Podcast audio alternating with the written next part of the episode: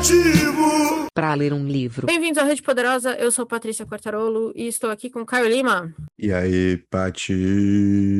Quarto dia do Me Dê Motivos, da semana Me Dê Motivos. Meu É o Deus. Quarto dia, aí a gente vem, tipo, guerra, miséria, reflexões profundas sobre o sentido da vida, até chegar no horror, né? Com reflexões profundas também, é é verdade. Acho É. que esse aqui de hoje pode resumir um pouquinho de tudo. Verdade, real. Assim, de uma forma bem assustadora. É, exato. Tinha crianças assustadoras. Meu. Deus do céu. Pois muito bem. O Me Dê Motivos de hoje é sobre. Precisamos falar sobre o Kevin, a primeira obra, e talvez uma das mais aclamadas obras de Lionel Shriver. Bom, primeiro que a capa aqui no Brasil da Intrínseco, pelo menos a primeira capa que saiu aqui já saiu assustadora, com aquela criança, com aquela. Meu pai, toda vez que eu pergunto pra ele se ele quer ler esse livro, ele olha a capa e fala: Não, não gosto. Ele nem sabe sobre o que é o livro. Ele não me dá tempo de falar sobre o que que é o livro. Não, não, não, não vou, não vou ler, não. A capa é assustadora, porque, óbvio, a história é assustadora, principalmente, imagino eu, pra quem leu isso aqui nos Estados Unidos. Afinal de contas, a gente tá falando de uma criança. um- não, não é bem uma criança, ele já tinha o quê? Seus 14, 15 anos. É um adolescente, Um pré-adolescente. adolescente, é isso. Um jovem. Um Um jovem. jovenzinho que decide ir pra escola um dia matar seus colegas. Exatamente. Foda, cara. Meu Deus. Mas, assim, pra mim, uma das primeiras paradas que transforma um livro em algo muito potente é o formato dele, né? Ele é um livro epistolar. Então, ele ser em cartas de uma mãe, ele. As tensões são passadas no momento da carta, né? Ela é escrita naquele dia, você sente o que tá acontecendo naquele dia e alguns momentos de alívio. E eu acho que é- tem muito isso também, né? Quando existe algum pequeno momento de alívio, a tensão na carta seguinte já é uma parada muito absurda. E aí você fica completamente derrubado, porque, né, a história vai se colocando numa situação extremamente assustadora. Mas o formato epistolar para esse livro foi, assim, incrível. Foi uma sacada maravilhosa. É, concordo. Eu, meu- um dos meus primeiros motivos, inclusive, seria também a estrutura, porque ele não é narrado de uma forma linear no sentido de do que aconteceu pra depois. A gente já vê a Eva muito mais pra frente, né? E aí ela só as cartas só tem carta dela. Então, em dado momento do livro, eu lembro que eu comecei a me perguntar, por que ninguém responde? Por que toda carta parece que ela tá falando sozinha? E é óbvio isso vai ser explicado Sim. mais pra frente, principalmente quando ela manda cartas pro marido, né? Que você fica assim, por que, que não tem uma carta em que ela fala, ai, gostei muito do que você me respondeu, ai, você realmente falou isso, é verdade. Não existe essa troca. Basicamente são cartas dela pra ela mesma, quase, né? E, de novo, isso vai ser explicado no livro. Mas eu gosto que uma das primeiras, e eu acho que dá o tom pra toda, pra toda a história, é a cena dela no mercado, em que ela vê uma mãe e ela entra em pânico. E depois ela encontra essa mãe em algum momento e essa mãe dá um tapa na cara dela. E você tá começando a história, você fala, peraí, o que tá acontecendo aqui? Que, que porra é essa? O que, que essa mulher fez? E eu acho que aqui já, e também eu, eu vejo muito isso pelo nome dela, Serva e tudo mais, ela vai carregar muito da culpa do que aconteceu. Aqui já, já, já estabelece isso. A Eva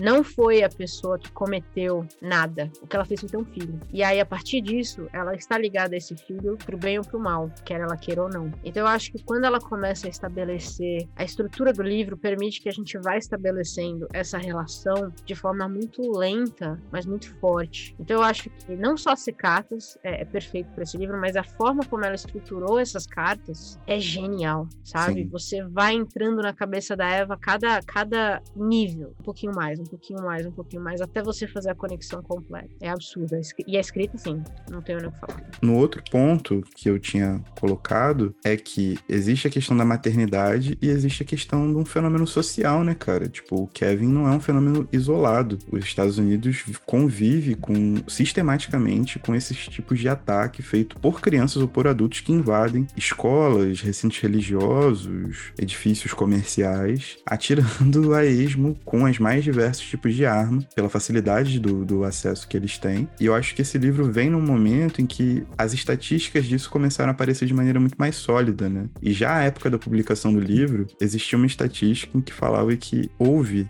em anos seguidos, e isso continua sendo até hoje, mais de um ataque, assim, por dia, em escolas dos Estados Unidos, sacou? A gente tá falando de uma instituição só, não tá falando nem Uhum. das outras. Então, a- acompanhar esse drama da Eva e do Kevin é acompanhar, de certa forma, de todas as formas possíveis, um drama muito maior que uma relação mãe-filho, né? Com uma culpa que a mãe carrega por um ato do filho. É acompanhar um fenômeno social que não para de crescer, mano. Não para de crescer. Mas eu acho que o cerne do livro ainda é a maternidade, sabe? Porque a Eva é muito ah, clara sim. no fato de que ela não queria ter filhos, né? Ela sim, não. Sim. Ela, ela queria viajar, ela tem várias passagens sobre isso, né? Ela queria viajar, ela queria quer ver a vida, ela, ela relembra com muito carinho das viagens que eles fizeram juntos, ela e o marido. Então, existe uma questão aqui muito forte que é, quando ela engravidou, ela se ressentiu do marido porque ela engravidou.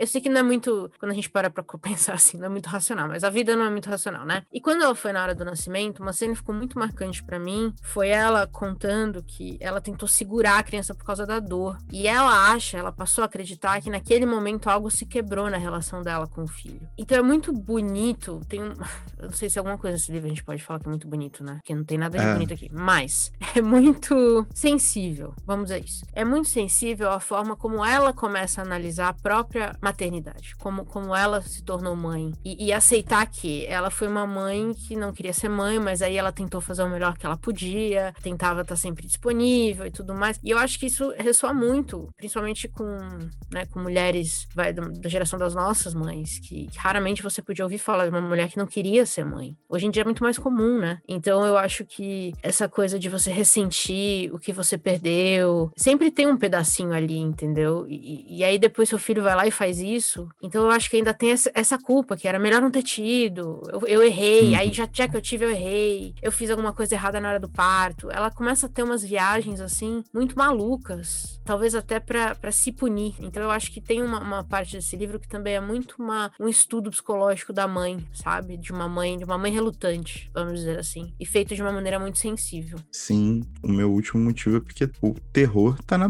muito mais na própria realidade, né? Nossa, 300% a cabeça da gente é capaz de produzir, né, tipo, e amplificar os traumas e, e, as questões de uma forma incalculável. Algumas passagens dessas reflexões que a Eva tem, elas são mais assustadoras do que, pô, qualquer Stephen King por aí, tá ligado? Cara, você sabe que eu vi o TED Talk da mãe de um dos meninos do Columbine. É um TED Talk relativamente recente, acho que 30 anos depois de Columbine. E ela conta muito do que a gente vê nesse livro do ostracismo, de como ela começou a ser culpada, de como a família afastou ela. Então, de repente, ela, ela, ela tem uma hora. Se ela não fala isso, ela comenta em alguma entrevista, que é parecia que tinha sido eu que entrei naquela escola e atirei naquelas crianças. E só a mãe, o pai nunca veio a público, o pai nunca falou nada. E eu, então eu realmente sinto que, como mãe, existe uma ligação diferente e talvez uma responsabilidade diferente, sabe? É imputado uma responsabilidade muito maior pela educação do filho, a mãe, do que o pai, né? É, eu acho exatamente. que esse livro coloca em sua evidência de uma forma muito brutal. Exatamente. Então eu, eu acho que é um livro muito difícil de ler. Eu lembro de. Esse foi um, é um primeiro livro que eu lembro de eu estar voltando da faculdade chorando num busão, assim, pra gramar um amigo, real. O bom é que eu voltava tarde e o busão já meio, meio vazio, assim, sabe? Mas olha, me caço, chorando mesmo, porque quando você chega na carta em que ela. em que tem a história do marido e da filha, é muito.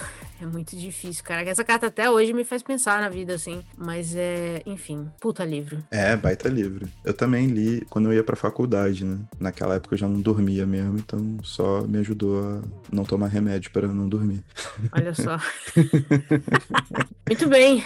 Hoje, hoje um livro um pouco mais pesado, mas tanto, assim como a gente falou do, do Steinbeck, o tipo de livro que fala da vida real, né? É, mano. Real, assim, literalmente. É um livraço, mano. Um livraço, livraço, livraço. Ficção que. A ficção que ajuda a gente a entender a vida real. Ou coloca a gente para refletir um pouquinho e perder algumas noites de sono. O que já Isso. faz bastante coisa. É um grande trabalho. grande trabalho. Pois muito bem. Leiam, precisamos falar sobre o que. Assino embaixo. É isso. Temos o episódio? Temos o episódio. E tchau. Tchau. you